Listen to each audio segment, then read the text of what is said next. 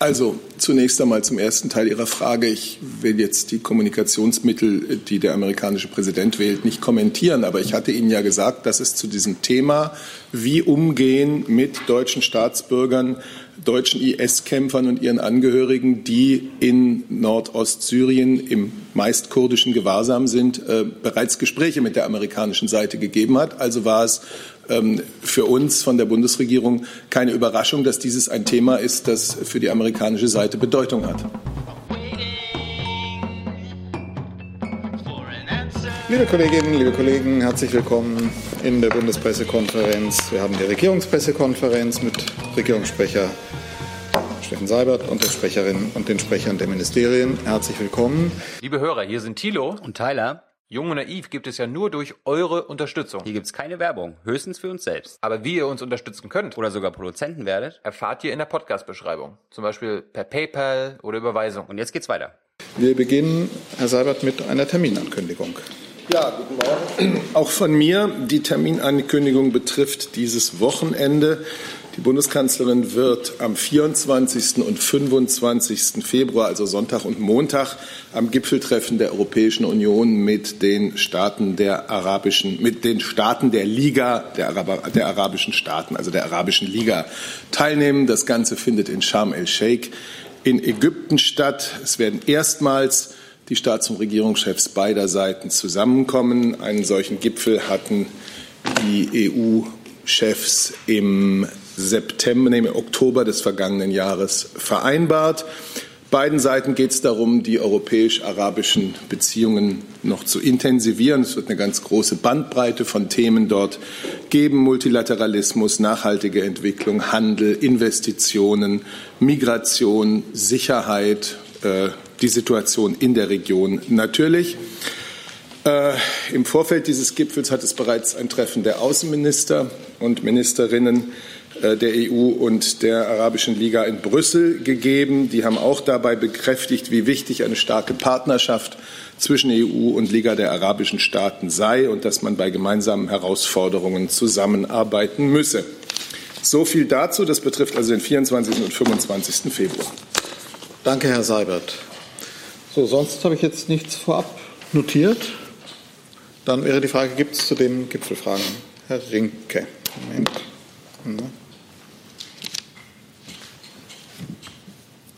Welches Problem habe ich heute? So, jetzt habe ich es Herr Seibert, vielleicht könnten Sie bitte noch mal sagen, wer von EU-Seite sonst noch kommt. Also ist die Kanzlerin wie in Marrakesch eine der wenigen oder eine der vielen EU-Staats- und Regierungschefs, die nach Ägypten reisen? Da müsste ich Sie bitten, sich äh, entweder an die Arabische Liga oder vielleicht einfacher an äh, das Büro des EU-Ratspräsidenten Tusk zu halten, denn das sind die beiden Einladenden und dort wird mit Sicherheit auch die Liste der Teilnehmenden ähm, gepflegt. Ich kann es Ihnen jetzt nicht sagen. Dazu noch Fragen? Bitte. Wird der Fall Khashoggi auch Teil der Gespräche sein? Ich habe Ihnen eine Reihe von Themen genannt. Äh, weitere Themen sind immer möglich, äh, aber es ist nicht sehr sinnvoll, das vorher schon äh, festlegen zu wollen, weil die Dinge sich ergeben. Aber das sind eine Reihe von Themen, äh, die sicher eine Rolle spielen. Alle weiteren sind auch noch möglich. Weitere Fragen dazu, Arabisch Liga? Nein. Dann Markus Decker mit einem anderen Thema, wenn ich es richtig sehe. Bitte.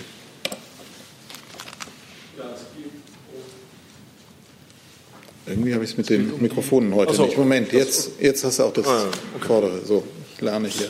Ja, es geht um die von äh, äh Präsident Trump angestoßene Debatte über Heimkehr, äh, heimkehrende IS-Kämpfer nach Deutschland.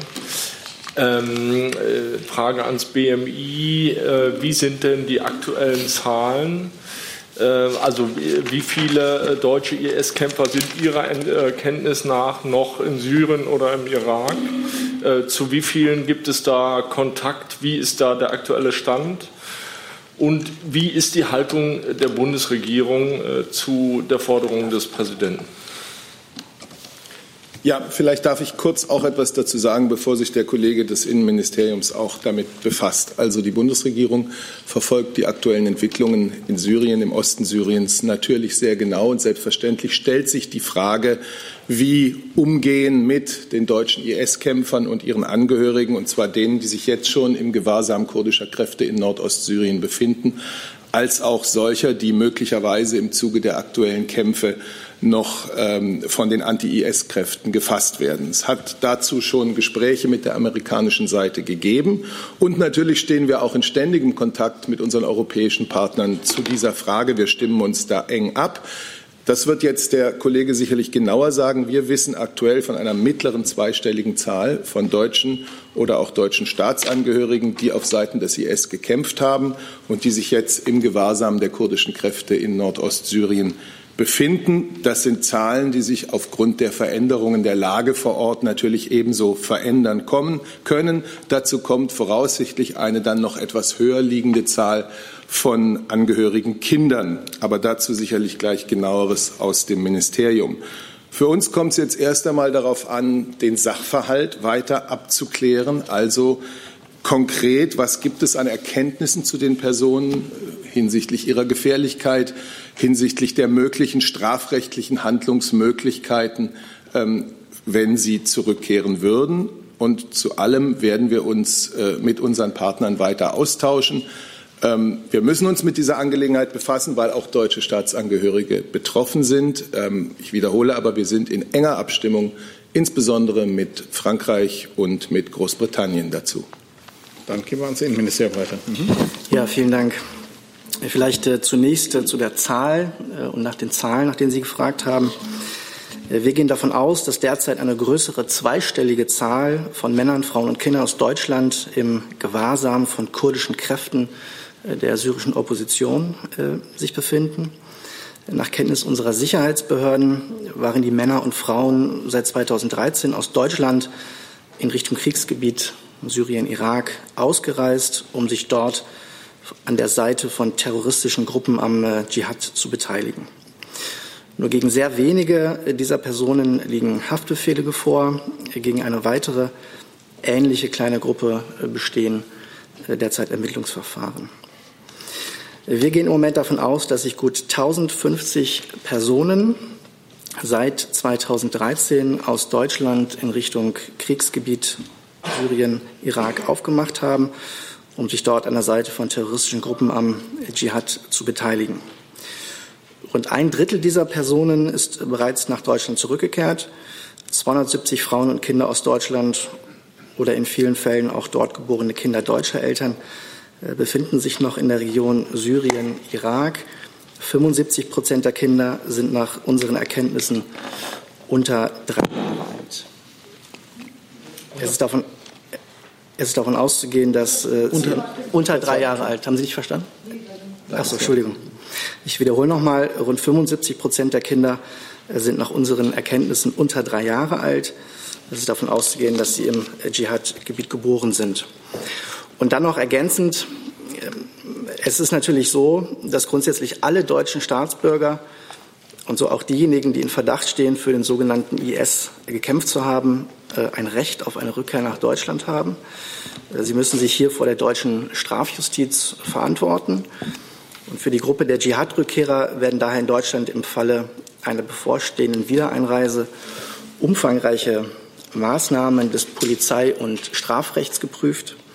Und für jede Person wird eine individuelle Gefährdungseinschätzung vorgenommen. Und wo immer möglich versuchen die deutschen Behörden Rückkehrer zu deradikalisieren. Unterstützungsangebote äh, wie beispielsweise Deradikalisierungsmaßnahmen, aber auch sozialpädagogische und psychologische Unterstützung äh, gelten insbesondere für zurückkehrende Kinder, die möglicherweise schwer traumatisiert sind und für die ein Strafprozess nicht in Frage kommt. Danke. Jetzt habe ich eine ganze Reihe von. Achso, Sie wollten ja, Entschuldigung. Um das äh, Bild zu vervollständigen, ähm, möchte ich nur kurz darauf hinweisen, auf die äh, faktischen Schwierigkeiten vor Ort, denen wir da begegnen. Äh, also es bleibt immer noch richtig, äh, auch nach Tweets vom Wochenende, dass wir keinen konsularischen Zugang haben in Syrien, dementsprechend dort nicht die normale äh, Betreuung äh, anbieten können für deutsche Staatsangehörige, dementsprechend aber auch nicht die Möglichkeit haben, Informationen zu verifizieren. Also viele der Zahlen, die gerade schon genannt wurden, äh, absolut richtig. Mit diesen Schätzgrößen arbeiten wir, aber es ist genau das sind die Schätzgrößen, äh, insbesondere was Staatsangehörigkeit von Kindern und so weiter angeht. Das kann man sozusagen aus der Ferne äh, nicht abschließend beurteilen. Ähm, und darum nur noch mal der Hinweis ähm, von uns, ähm, dieses Thema wird ein schwieriges bleiben, äh, weil der konsularische Zugang fehlt, weil auch äh, staatliche Akteure fehlen, die in dieser Region Kontrolle ausüben. Danke. So, jetzt kommen wir zu der Reihe der Nachfragen. Bitte, wir fangen dort an, dann Frau Müller, dann Herr Gattmann, Herr Brüssler. Ja, ähm, ein bisschen ist es eine Lernfrage. Ähm, es war eben die Rede davon, von einer engen Abstimmung mit Frankreich und Großbritannien. Die Franzosen verstehe ich im Moment so, dass ähm, die im dass da relativ geringe ähm, Bereitschaft besteht, äh, Staatsbürger ähm, zurückzunehmen. Bei den Dänen zum Beispiel klang das sehr ähnlich, dass man das überhaupt nicht einsieht. Auch deswegen eine Lernfrage, ähm, ist denn eigentlich, sind die eigentlich die rechtlichen Grundlagen in den einzelnen Ländern immer genau die gleichen wie, bei Deutschland? Woraus genau ergibt sich die Zuständigkeit deutscher Behörden für Taten, die im Ausland stattgefunden haben? Wer kann beantworten? Frau Steffen? Oder? Ja, also ich, ich, ehrlich gesagt kenne ich mich nicht mit dem dänischen und dem französischen äh, Strafrecht aus. Insofern würde ich davon äh, absehen wollen. Ähm, zu dem anderen Punkt liefere ich nach. Gut, dann gehen wir in der Frageliste weiter. Frau Müller, dann Herr Gattmann. Ähm, ich würde da gleich nochmal nachfragen wollen, äh, entweder auch BMJV oder BMI. Also ähm, Herr Uwe Glösen, haben Sie haben eben gesagt, Sie haben ein Recht auf Rückkehr nach Deutschland. Können Sie noch mal kurz sagen, ähm, wo ich das genau finden würde, wenn ich das nachlesen würde? Also über welche Paragraphen reden wir hier und so weiter? Und dann ähm, eine Frage, die vielleicht auch an Herrn Seibert oder auch ans Auswärtige Amt geht. Ähm, Familien von IS-Kämpfern, die im nordsyrischen Kurdengebiet inhaftiert sind, ähm, erheben relativ schwere Vorwürfe, sagen, die Bundesregierung stelle sich da eigentlich blind und taub, ähm, so nach dem Motto, die wolle die einfach nicht und mache deswegen nichts. Es steht auch der Vorwurf im Raum, ähm, dass die Bundesregierung, wenn sie sagt, naja, es gibt da auch keine direkten Gesprächskanäle, auch zu den syrischen Kurden, dass man da vielleicht den Kontakt meidet ähm, mit Rücksicht auf mögliche Reaktionen aus der Türkei, wenn Sie sich dazu mal äußern könnten, bitte. Dann fange ich mal an. Frau die Tatsache, dass diese Personen das Recht auf eine Rückkehr nach Deutschland haben, ergibt sich einfach daraus, dass sie deutsche Staatsbürger sind. Äh, das ist die Begründung dafür, wer deutscher Staatsbürger ist, ähm, hat auch das Recht, hier wieder einzureisen.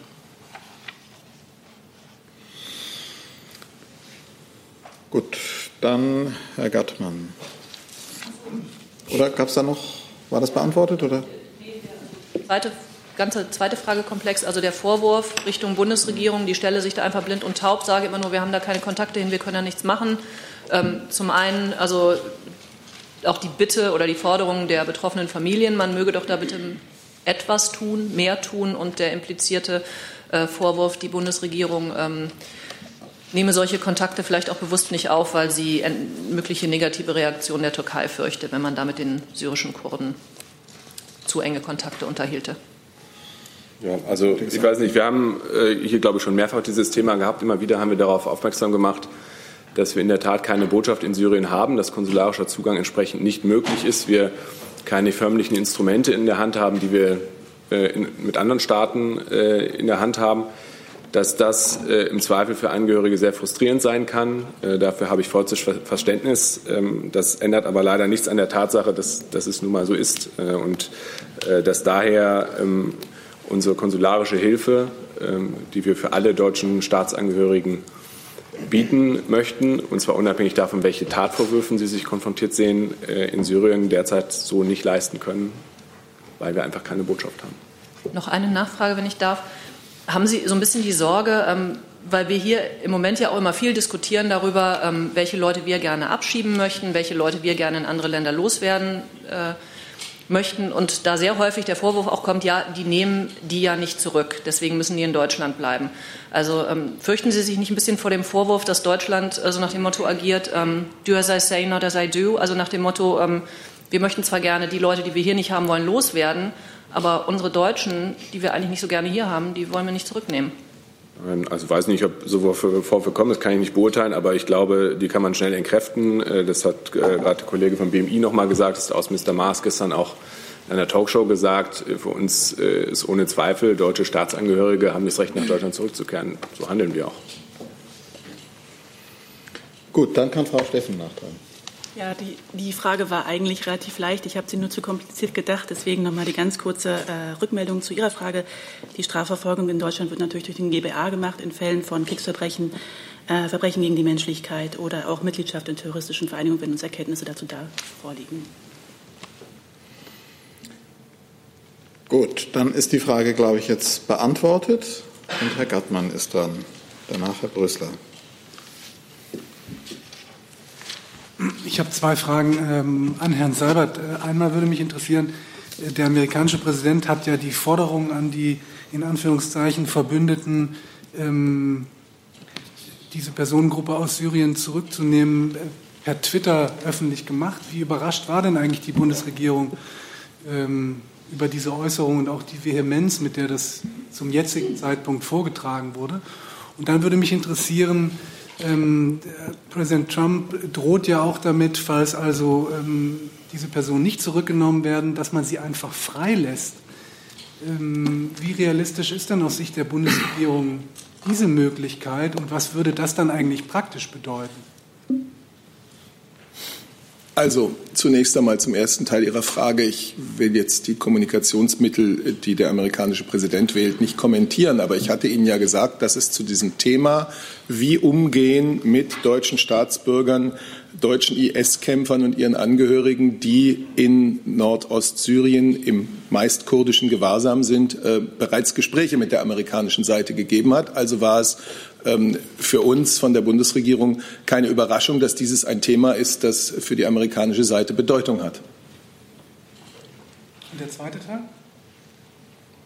Ich möchte über so etwas und kann auch über so etwas jetzt hier nicht spekulieren. Gut, dann geht es weiter. Herr Brüssler ist dran.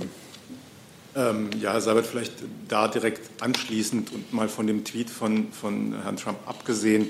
Ähm, sieht denn die Bundesregierung eine Verantwortung für das Problem, das äh, da entsteht, und zwar über die zweifelsfrei deutschen Staatsangehörigkeiten hinaus? Also sieht man, sieht man sich in der Pflicht zu helfen beim, äh, bei äh, der drohenden Freilassung von gefährlichen IS-Kämpfern und arbeitet man mit anderen europäischen Staaten da zusammen, äh, um zu verhindern, dass von diesen Kämpfern eine Gefahr für Europa ausgeht.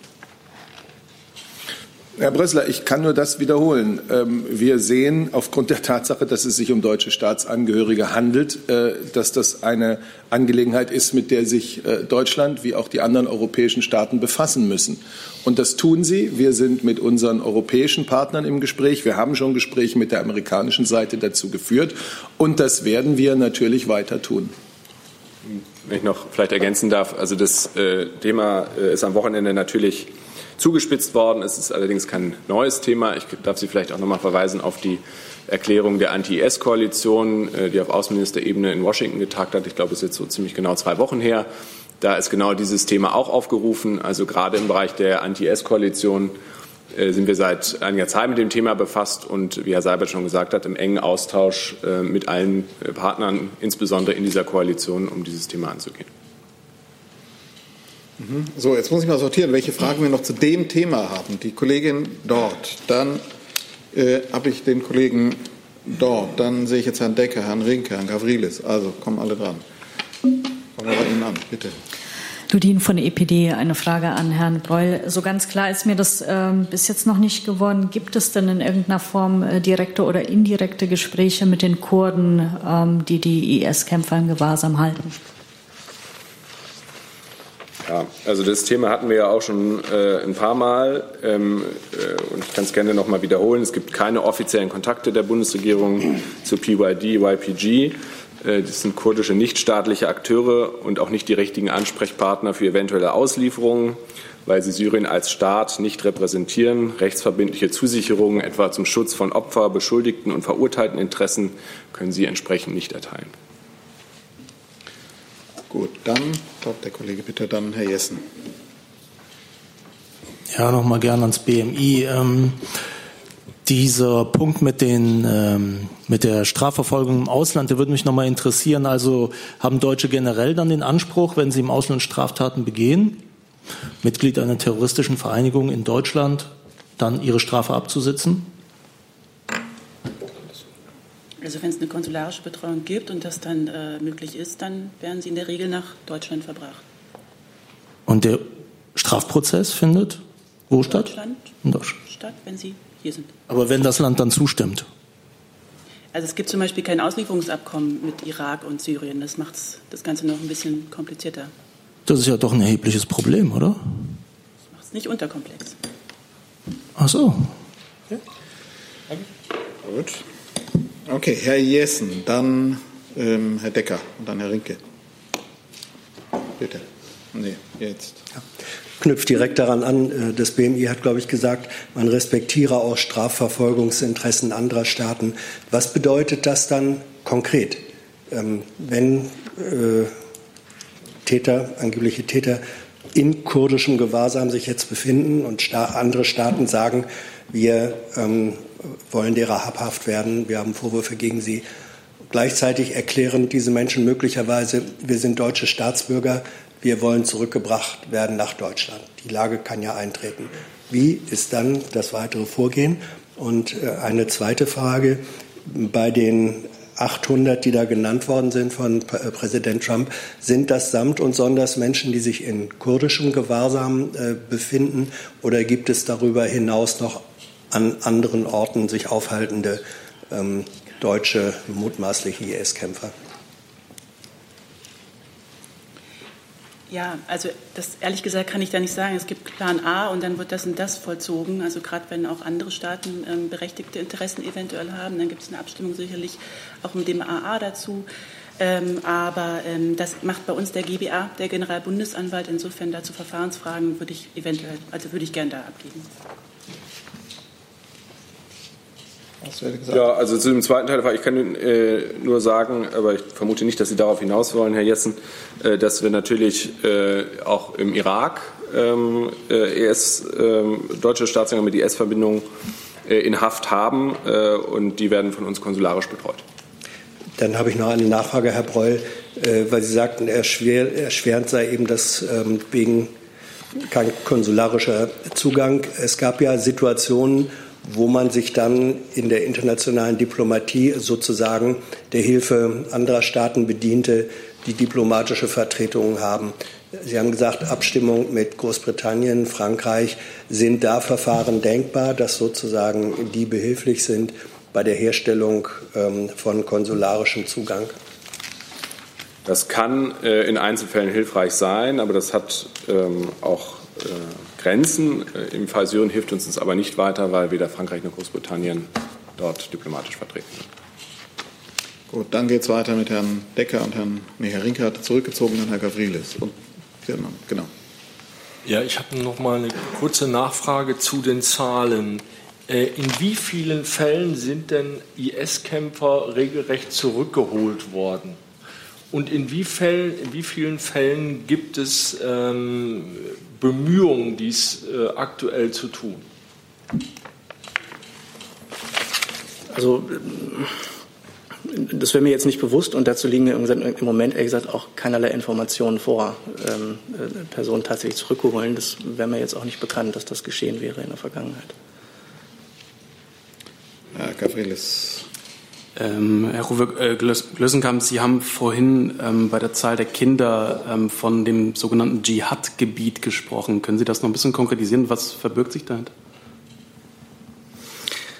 Also ähm, die Zahlen, die ich eben ähm, genannt habe, äh, da geht es äh, um die Region Syrien und Irak. Näher regional eingrenzen kann ich das an dieser Stelle nicht. Dann habe ich jetzt noch eine Frage zu dem Thema und dann würden wir wechseln, wenn ich das richtig sehe. Ne? Gut, bitte.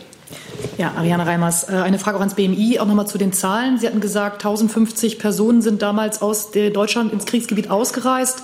Ähm, so und so viel sind zurückgekehrt, ein Drittel. Äh, wie viel sind denn dort äh, ums Leben gekommen? Haben Sie da auch noch eine Zahl? Und äh, Sie haben auch gesagt, es gibt gegen sehr wenige liegen Haftbefehle vor. Wie viele denn und äh, wie, und das ist vielleicht eine Anschlussfrage dann ins BMJV, Ähm, wie wollen Sie denn erreichen, dass möglicherweise gegen mehr Personen Haftbefehle äh, vorliegen am Ende und äh, wie, wie laufen da die Ermittlungen? Danke. Dann fange ich mal an. Ich kann Ihnen noch mitteilen, dass ähm, rund oder wir im Moment davon ausgehen, dass rund 200 Personen ähm, von diesen 1050, die ich im Moment genannt habe, äh, in Syrien oder im Irak ums Leben gekommen ist. Bei aller Vorsicht zu den Zahlen, die, auf die die Kollegen eben auch schon hingewiesen haben. Und jetzt müssen Sie mir gerade noch mal helfen. Die zweite Frage war? Die, die zweite Frage war die nach den Haftbefehlen. Sie haben gesagt, gegen sehr wenige liegen Haftbefehle vor. Was sind denn sehr wenige? Wie sollen es mehr werden? Äh, und ähm, Sie schütteln den Kopf. Genau, dazu kann ich leider nicht sagen. Eine konkrete Zahl kann ich Ihnen dazu nicht nennen. Ähm, ja. Und dann die Nachfrage ans BMJV, wie soll denn das äh, mit den Ermittlungen dann laufen? Also in Zusammenarbeit mit den Behörden, zu denen es auch schon keinen konsularischen Kontakt gibt? Meine Antwort ist ein bisschen frustrierend. Also mir legen konkrete Zahlen vor, wie viele Haftbefehle es gibt. Die würde ich hier an dieser Stelle nicht nennen wollen, weil das in der Zuständigkeit des GBAs liegt, auch inwiefern man dann sozusagen da die Ermittlungen äh, voranschreiten lässt. Insofern muss ich Sie an den GBA verweisen an der Stelle. Gut, dann schließen wir den Themenkomplex ab. Zu neuen Themen hatte ich Ihre Frage notiert. So, jetzt sehe ich ganz viel. Da arbeiten wir uns dann durch. Frau Reimers, Herr Keller. Bitte. Ich hätte mal eine Frage, ganz anderes Thema, tut mir leid, äh, ans, Gesundheitsministerium, ans Gesundheitsministerium. genau. Es geht nochmal um diese Abtreibungsstudie. Da ist ja jetzt sehr viel Häme am Wochenende auch, äh, äh, also sehr viel böses Blut verschossen worden und so.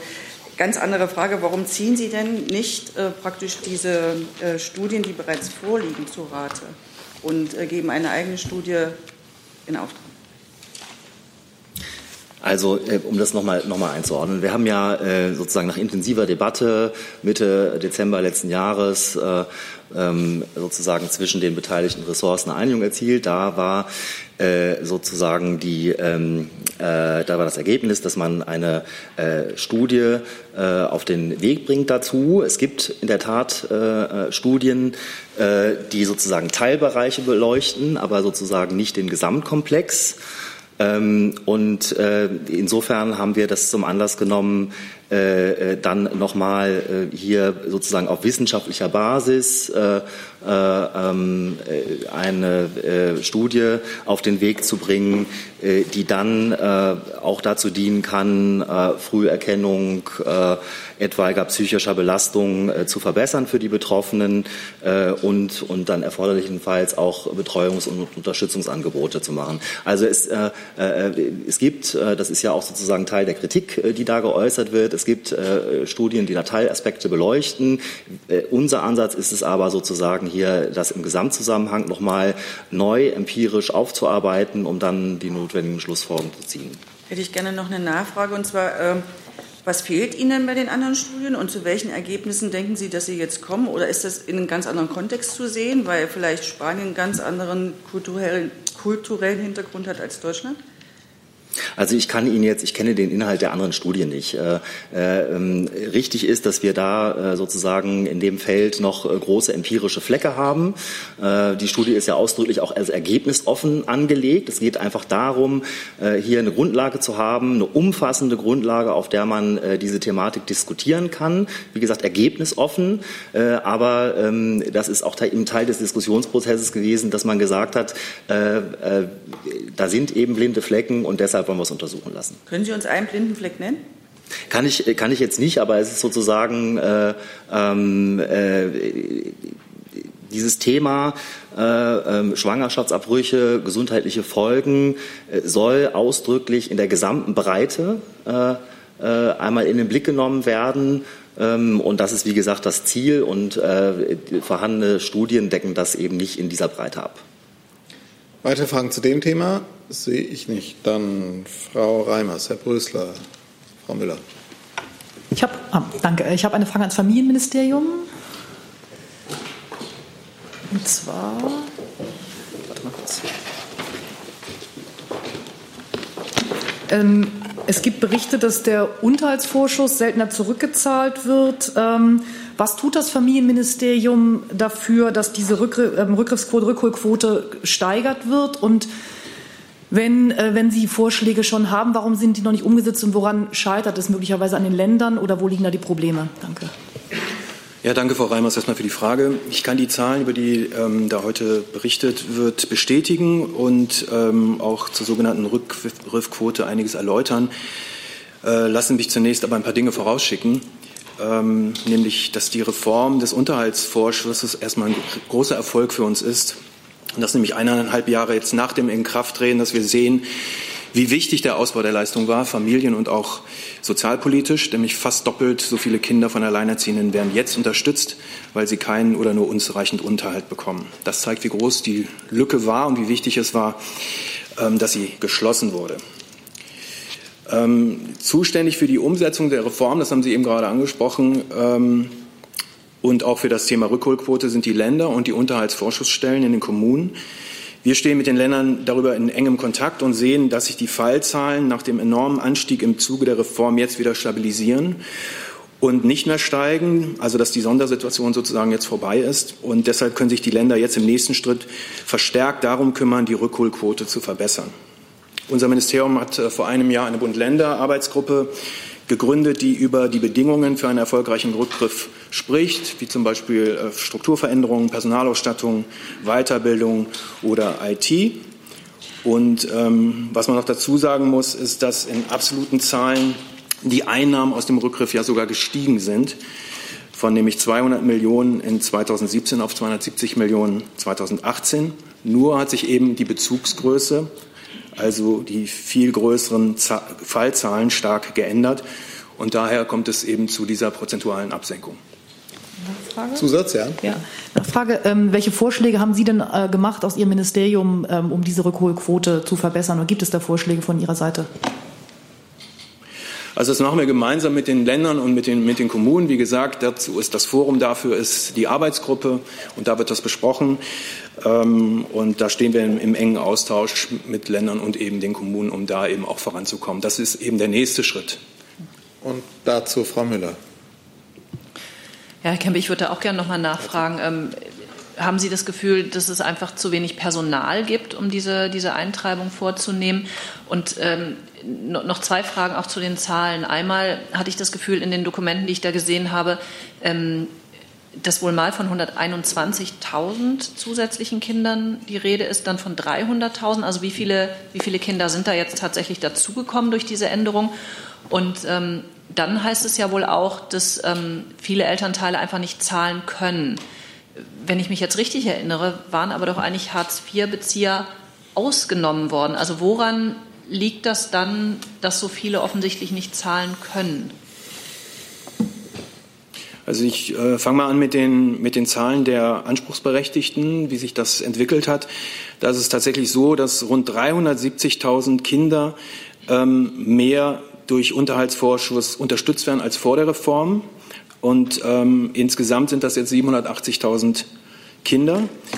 Ähm, was jetzt die Zahl der ähm, säumigen Unterhaltszahler äh, betrifft, die tatsächlich nicht zahlen können, darüber gibt es keine Statistik. Da erhoffen wir uns durch die Reform und die Zahlen, die wir jetzt bekommen, wir, wir werden ja eine Bundesstatistik dazu anlegen, ähm, dass wir da ein bisschen mehr statistische Klarheit bekommen.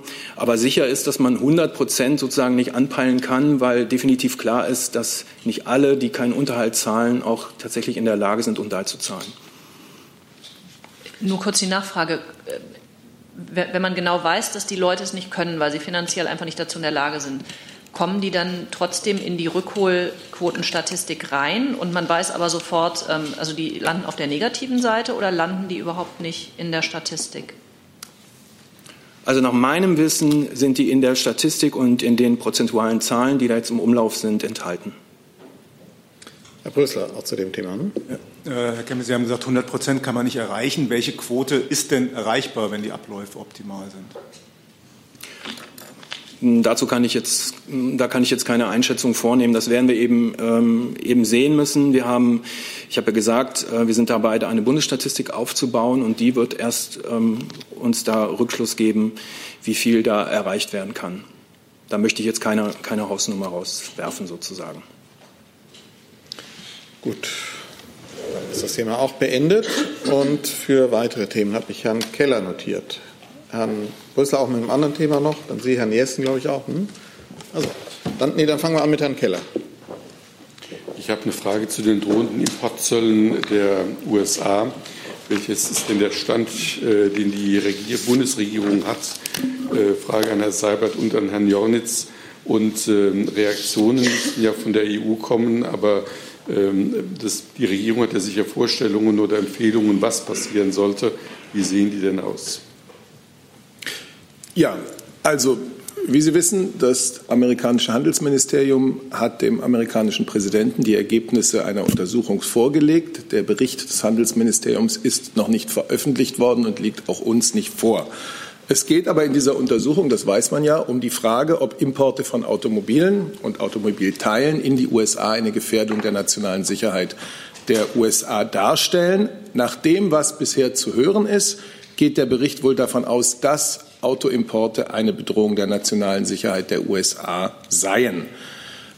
Die EU-Kommission hat schon im Mai, als diese Untersuchung eingeleitet wurde, dazu Stellung genommen und noch einmal klar dargelegt, dass aus europäischer Sicht die Importe keine Gefährdung der nationalen Sicherheit der USA darstellen und dass Handelshemmnisse negative Auswirkungen auf die Volkswirtschaften sowohl Europas als auch der USA und auf die globale Wirtschaft hätten. Nun sind uns die Einzelheiten, wie gesagt, des Untersuchungsberichts noch nicht bekannt.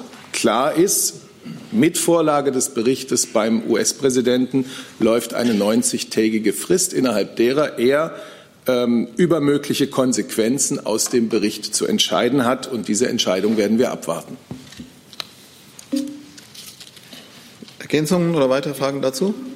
Den Worten habe ich nichts hinzuzufügen. Wie bitte? Den Worten vom Regierungssprecher habe ich nichts hinzuzufügen.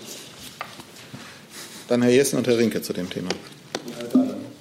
Herr Seiber, es war ja eine recht große Zahl von Teilnehmern aus den USA und der, äh, den verschiedenen Gremien der Administration des politischen Apparates vertreten. Hat nach der Rede der Bundeskanzlerin es da Austausch gegeben? Hat sie bei anderen äh, Teilnehmern, sie hat ja auch mit Ivanka Trump gesprochen, sozusagen gerade für diese Position Verständnis und Zustimmung erhalten? Ähm, es stimmt, dass die Bundeskanzlerin mit Ivanka Trump, in diesem Fall als Beraterin ihres Vaters, äh, des US-Präsidenten, gesprochen hat, aber über ein ganz anderes Thema.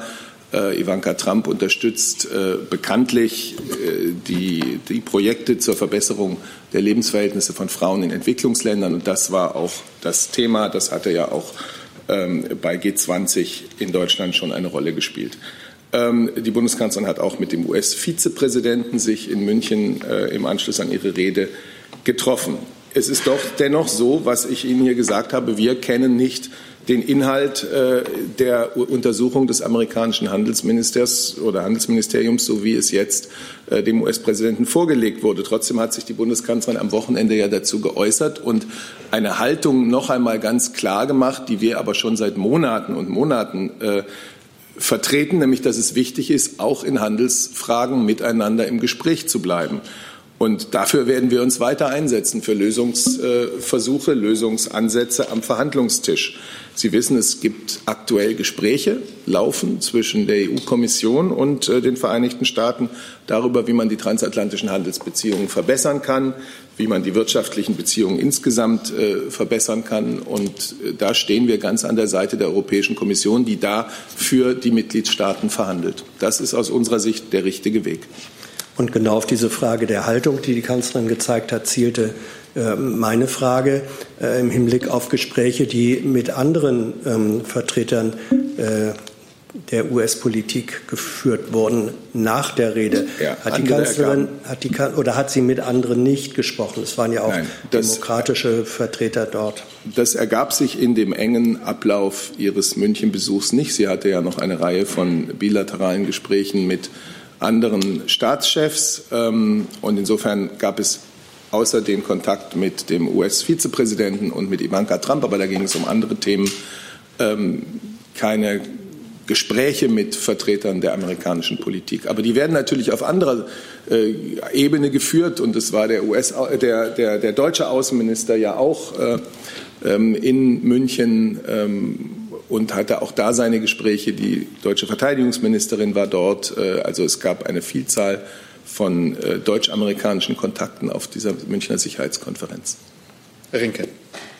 Ja, da möchte ich auch nochmal nachfragen. Ist es nicht ein bisschen überraschend, dass die Kanzlerin mit zwei Personen, die Herrn Trump maßgeblich beeinflussen können, nämlich die Tochter und der Vizepräsident, nicht über das Thema spricht, das sie selber in ihrer Rede als erschreckend äh, bezeichnet hat. Das würde mich interessieren, warum sie dann den Weg zumindest einer positiven Beeinflussung des Themas aus deutscher oder europäischer Sicht nicht wählt.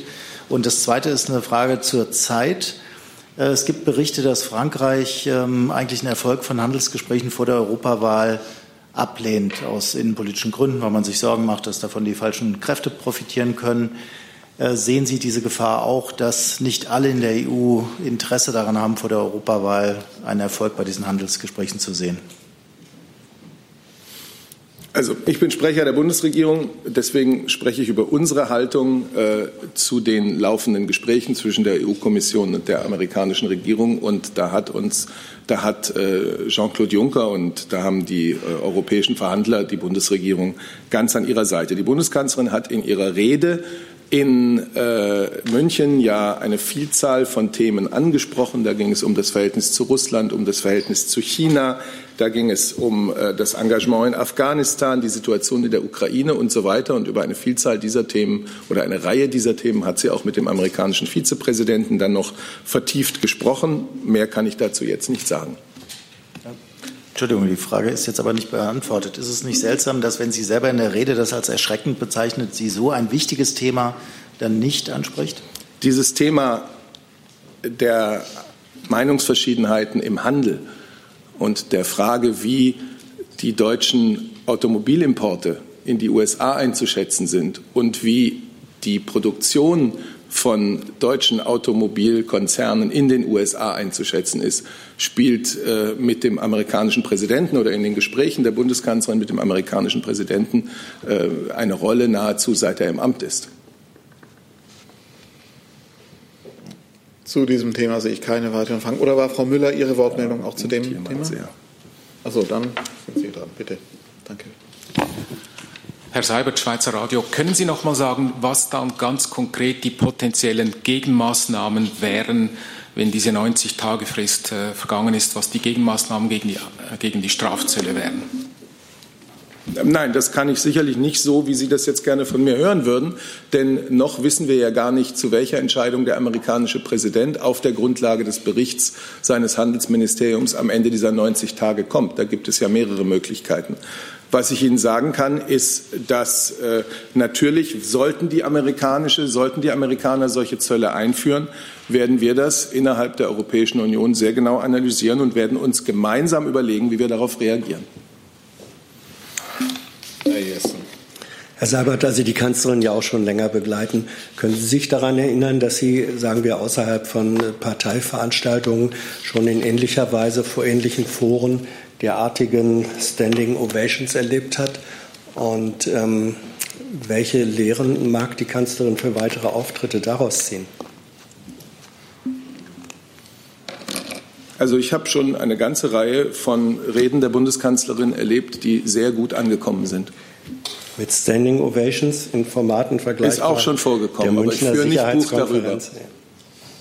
Aber sie hat sich gefreut über über das Echo auf äh, ihre Rede und äh, hat, wie gesagt, im Anschluss daran auch wirklich sehr gute Gespräche noch gehabt. Dann gibt es noch eine weitere Frage dazu.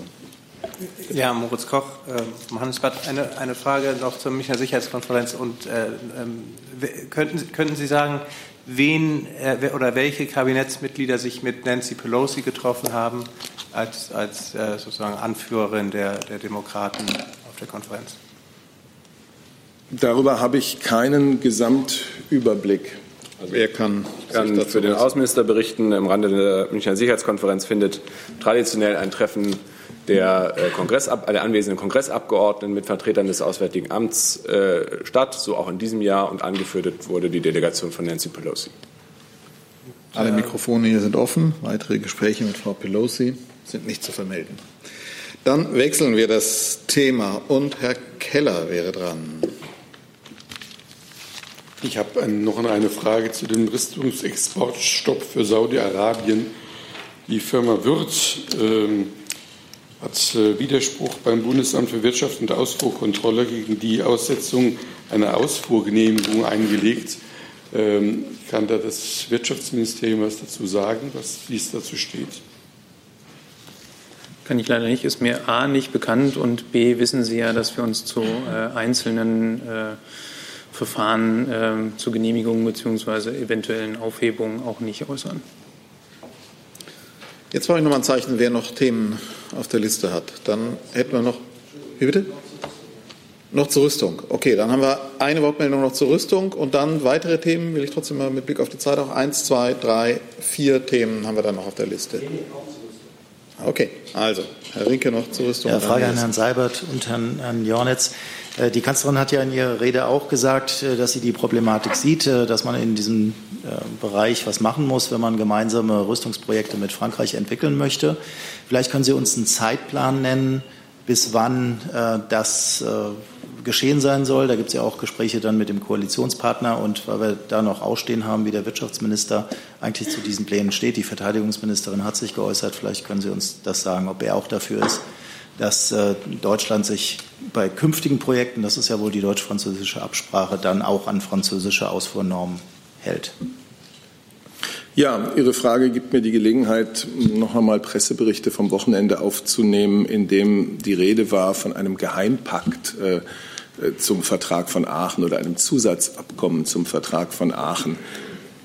Richtig ist, dass es äh, Deutschland und Frankreich zu Fragen des Rüstungsexports miteinander im Gespräch sind und dass es im Ergebnis dieser Gespräche auch eine erste äh, politische Verständigung gegeben hat über gemeinsame Verfahren zu Rüstungsexporten im Kontext von deutsch-französischen ähm, Gemeinschaftsprojekten oder Zulieferungen. Und diese politische Verständigung ist in einem Papier fixiert, das Mitte Januar zwischen den Regierungen ausgetauscht wurde.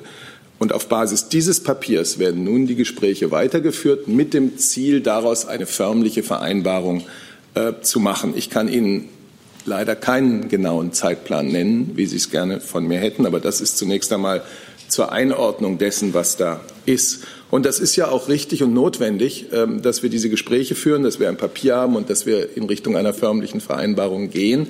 Denn äh, 2017 haben Deutschland und Frankreich sich auf die gemeinsame Entwicklung militärischer Fähigkeiten geeinigt und äh, haben konkret beschlossen, beim Bau eines gemeinsamen Nachfolgers äh, des, der heutigen Kampfpanzer bei Artilleriesystemen zusammenzuarbeiten und äh, gemeinsam ein künftiges Kampfflugzeug zu entwickeln. Und wenn man das tut, dann liegt es auf der Hand, dass solche Entwicklungsprojekte nur sinnvoll angegangen werden können, wenn man zugleich äh, eine gemeinsame Linie erarbeitet zur Frage des möglichen Exports.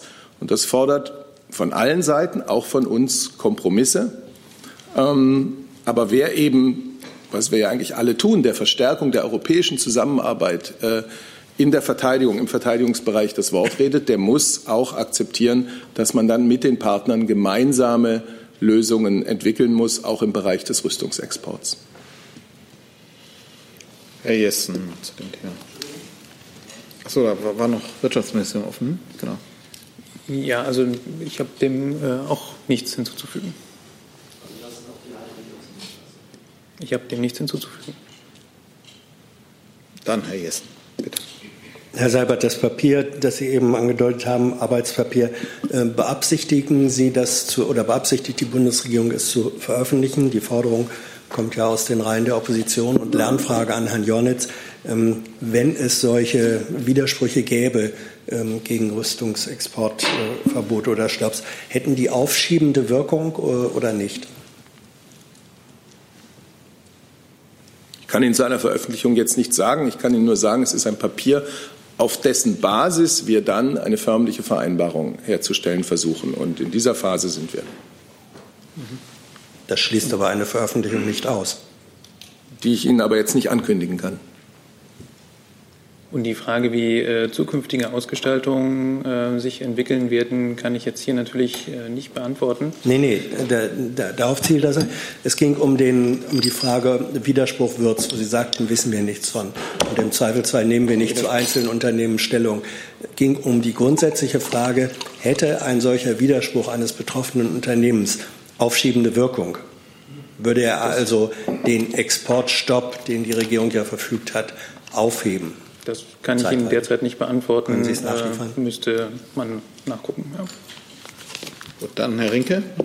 Herr Seibert, zum Inhalt der Vereinbarung. Ist es richtig, dass äh, diese deutsch-französische Vereinbarung auf künftige Projekte zielt? Also dass bisherige, äh, gibt es ja auch schon Gemeinschaftsprojekte, äh, davon nicht betroffen sind? Das ist das eine. Und zweitens äh, zu Saudi-Arabien. Da hatte Frankreich ja eine eigentlich diametral andere Haltung als die Bundesregierung. Wird es dazu auch einen Passus oder eine deutsch-französische äh, Verständigung geben, wie man denn mit diesen Altfällen umgehen soll? Ich bitte um Verständnis, dass ich äh, über diese Vereinbarung, die ja noch in Erarbeitung ist, die Gespräche werden ja noch geführt, hier nicht mehr sagen kann. Aber was ich gesagt habe, steht, nämlich dass, um zu einer solchen Vereinbarung zu kommen, alle Seiten auch eine gewisse Kompromissbereitschaft zeigen müssen. So, jetzt habe ich noch zwei Fragen. Bitte. Fabian von der Marktdeutsche Welle an Herrn Breul eine Frage bitte. Ähm, es gab am Wochenende scharfe Kritik vom US-Botschafter in Deutschland äh, an der Teilnahme von Staatsminister An an einer äh, Feier zur 40 Jahre iranische Revolution. Grinnell meinte, man solle Dialog nicht mit Feier von Brutalität verwechseln. Es gab ja auch innenpolitische Kritik. Äh, bedauert Herr An die Teilnahme? Also erstmal äh, habe ich diese Äußerung von Herrn Grinnell nicht gesehen, darum kann ich mich auch nicht zu denen äußern. Ich kann ihn auch nicht äh, im Namen äh, von Herrn ansprechen. Ich kann aber äh, nochmal äh, hier betonen, dass äh, die Teilnahme von Vertretern des Auswärtigen Amts oder auch anderer Ministerien auch hochrangig bei Empfängen zu Nationalfeiertagen von Staaten, mit denen man diplomatische pra Beziehungen unterhält, gängiger Praxis ist, sowohl national als auch international. Gerade im Blick auf Iran erlaubt uns das auch, Dialogkanäle offen zu halten die dann auch dazu genutzt werden können, die problematische Rolle Irans in der Region oder auch das iranische Raketenprogramm anzusprechen. Also von daher ähm, äh, war das äh, ein Vorgang äh, und den hat Herr An, glaube ich, auch letzte Woche in Warschau schon äh, kommentiert in die ähnliche Richtung und mehr gibt es dazu aus unserer Sicht nicht zu sagen. Vielleicht noch ein Zusatz. Es gab ja auch in München von Herrn Pence äh, massive Kritik an deutschem und europäischem Umgang mit dem Iran. Sieht sich Deutschland mit Rücksicht auf die Vereinigten Staaten in irgendeiner Weise veranlasst, die äh, Haltung gegenüber dem Iran zu verändern? Ja, ich glaube, äh, wir hatten uns am Freitag hier schon mal äh, unterhalten. Da war Anlass die Rede von Herrn Pence in Warschau. Äh, ich kann nicht erkennen, dass er in München wesentlich was anderes gesagt hätte. Also, bottom line ist, äh, wir haben da unterschiedliche Ansätze. Das ist so, damit müssen wir umgehen. Herr Brüssler dazu? Also dann ist Frau Müller dran und dann letzte Frage Herr, Müll, Herr Brüssler. Ja, ich hätte sogar noch zwei Themen, aber vielleicht kriegen wir das auch noch hin. Deshalb, ich fange mal mit dem einen an. Ähm, ich weiß nicht genau, ob Herr Seibert die Frage annehmen will, weil es ein Vorwurf ist, der eigentlich an die gesamte Bundesregierung geht. Ähm, und zwar das Interview, was die Vizeministerpräsidentin des Saarlands, Anke Rehlinger, am Wochenende gegeben hat ähm, wo sie gesagt hat, was das Thema Strukturhilfen angeht, da komme der Westen viel zu kurz. Ähm, man redet zwar immer davon, dass man eigentlich auf alle bedürftigen Regionen gucken müsse, aber dann äh, werde doch aktuell immer nur über Ostdeutschland diskutiert. Da hätte ich gerne einfach eine Antwort der Bundesregierung auf diesen Vorwurf. Und äh, falls Sie sagen, dem ist nicht so, ähm, ob Sie das vielleicht auch mit ein paar Zahlen untermauern könnten. Zumal bei diesem Vorwurf ja auch ähm, sehr deutlich eine ja, der Vorwurf mitschwang, dass die die Bundesregierung tragenden Parteien das auch deshalb machen, weil in diesem Jahr wichtige Landtagswahlen im Osten anstehen. Also Frau Rehlinger sagte wörtlich, solidarische Hilfen müssen sich an der Notwendigkeit orientieren, nicht nur an Landtagswahlen. Also ich kenne nun leider die Ausführungen von Frau Rehlinger nicht, deswegen bin ich nicht in der guten Position, das äh, hier zu beantworten. Es ist eine Kommission über gleichwertige Lebensverhältnisse an der Arbeit. Das ist der gesamten Bundesregierung auch qua Koalitionsvertrag ein ganz besonders wichtiges Thema. Und dabei wird natürlich auf die konkrete Lage in den Regionen geschaut und nicht nur äh, nach dem Ost-West-Schema, sondern nach äh, der Frage, die immer wieder zu beantworten ist, haben die Menschen in dieser Region äh, die gleichen Entwicklungschancen, die gleichen Arbeitschancen wie in einer anderen Region. Und das ist mit Sicherheit nicht nur nach dem Ost-West-Schema äh, zu betrachten und soll auch nicht so betrachtet werden. Aber vielleicht möchte ein anderes äh, Ministerium sich dazu noch äußern. Dann verbinden wir das auch gleich, weil Sie auch noch einen Nachtrag hatten. Bitte. Ja, ich kann da ganz kurz was, ähm, was zu sagen, denn ähm, Ministerin äh, Giffey hat sich ähm, in einem Interview dazu noch mal kürzlich geäußert, nämlich am, am Wochenende, am Freitag genau gesagt. Und ähm, wir sind ja in der Kommission auch Mitglied und äh, haben den Vorsitz in einer der Arbeitsgruppen. Und sie hat da wörtlich gesagt, wir sprechen über eine Förderung, die die strukturschwachen Regionen sowohl in Ostdeutschland als auch in Westdeutschland im Blick hat, die Infrastruktur in Stadt und Land verbessert und sich für die Stärkung und den Erhalt der Demokratie einsetzt. Also eben nicht nur im Osten, sondern auch in allen anderen Teilen der Republik. Sie hat dann auch noch mal ein Beispiel gebracht. Da ging es um Kita, zum Beispiel um Betreuungsschlüssel, um Kita-Plätze. Das ist eben zum Beispiel in Baden-Württemberg eben mit der Zahl der Kita-Plätze eben zum Beispiel auch nicht so gut bestellt ist. Das ist das, was ich dazu sagen kann. Zum Thema ja, zum Thema Unterhaltsvorschuss, weil da ist ja das Interesse doch ähm, recht groß. Ähm, da kann ich sagen, ähm, dass unsere Ministerin sich um 15 Uhr bei uns im Ministerium äh, zu dem Thema äußern wird und sich ihren Fragen stellt. Ähm, da sind Sie natürlich herzlich dazu eingeladen zu kommen. Ähm, Nochmal eine Nachfrage. Gibt es denn. Achso. Nee? Irgendjemand wollte Moment. Nochmal zu. Wer? So, jetzt sehe ich es erst. Ähm, um das äh, Bild äh, zu den Strukturhilfen äh, vielleicht nochmal abzurunden. Ähm, wir haben ja auch die Ergebnisse der Kommission Wachstum, Strukturwandel und Beschäftigung äh, Ende Januar erhalten und äh, da geht es natürlich auch um die Frage, wie man die jetzt umsetzt. Die wollen wir zeitnah umsetzen in einem Maßnahmengesetz und da werden wir sicherlich auch noch mal darüber sprechen, wie denn ähm, den betroffenen Regionen, Kohleregionen in Ost und West ähm, geholfen werden kann. Vielleicht nochmal die Nachfrage. Einmal gibt es so eine Art Gesamtzahl, dass man sagen kann, so viel bisher in Osten, so viel bisher in bedürftige Regionen in Westen äh, gekommen. Und dann noch eine Frage. Ähm, Frau Rehlinger schlug vor, ähm, im Saarland solle ein deutsch-französisches Zentrum für künstliche Intelligenz aufgebaut werden. Ich hatte das irgendwie noch nicht so im Kopf. Ist das was, was eigentlich schon geplant ist und man weiß nur noch nicht genau, wo man es hinstellt? Also gibt es äh, da von der Bundesregierung schon irgendwelche Zusagen, dass man sagt, ja, das Saarland wäre ein guter Standort dafür? Da bin ich einfach gerade nicht auf dem Stand. Wer kann das beantworten? Wer? Johannes. Ähm, also zu dem Zentrum, ich kann Ihnen jetzt nicht sagen, ähm, wo es hinkommen soll, aber das ist äh, eine äh, Vereinbarung aus äh, einem deutsch-französischen Ministerrat, ich glaube vom letzten Jahr, dass man das aufbauen will. Und da sind, glaube ich, noch Überlegungen, da sind wir noch in Überlegungen, wo wir das aufbauen. Mhm. Und vielleicht, wenn ich noch kurz nachliefern darf zu der Frage von Herrn Jessen zu der aufschiebenden Wirkung.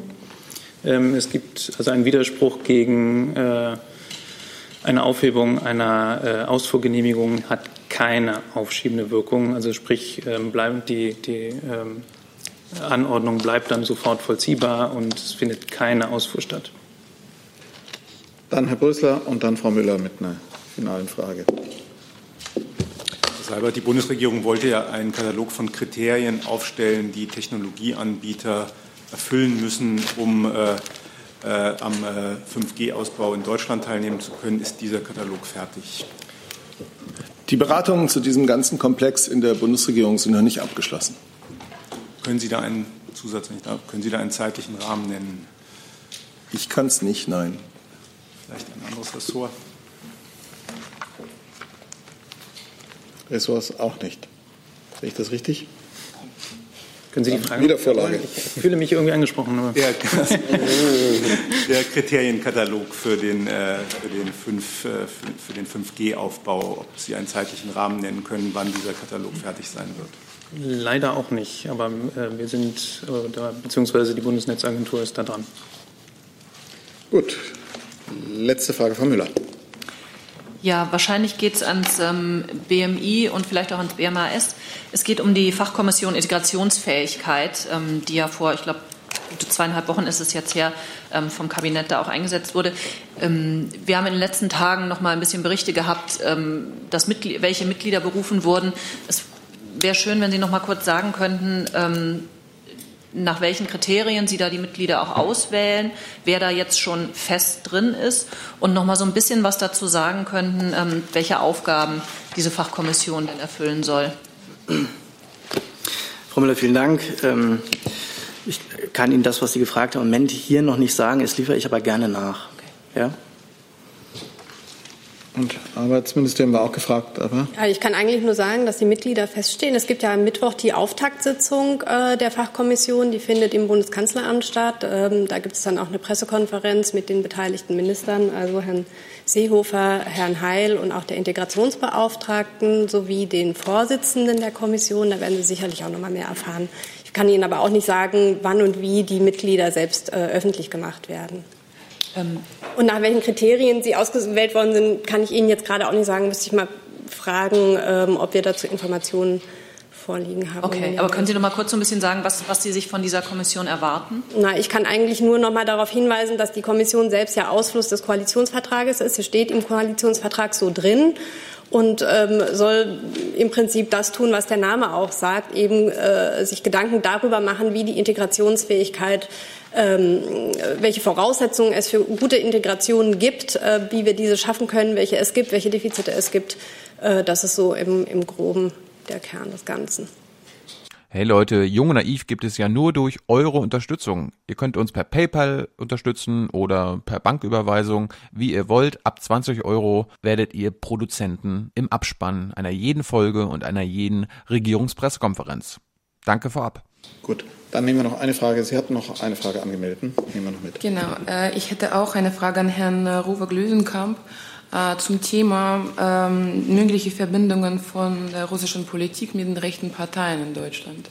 Es gab am Freitag einen Bericht vom Redaktionsnetzwerk Deutschland. Ähm, es ging darum, dass das Bundesamt für Verfassungsschutz anscheinend eine entsprechende Arbeitsgruppe bilden möchte.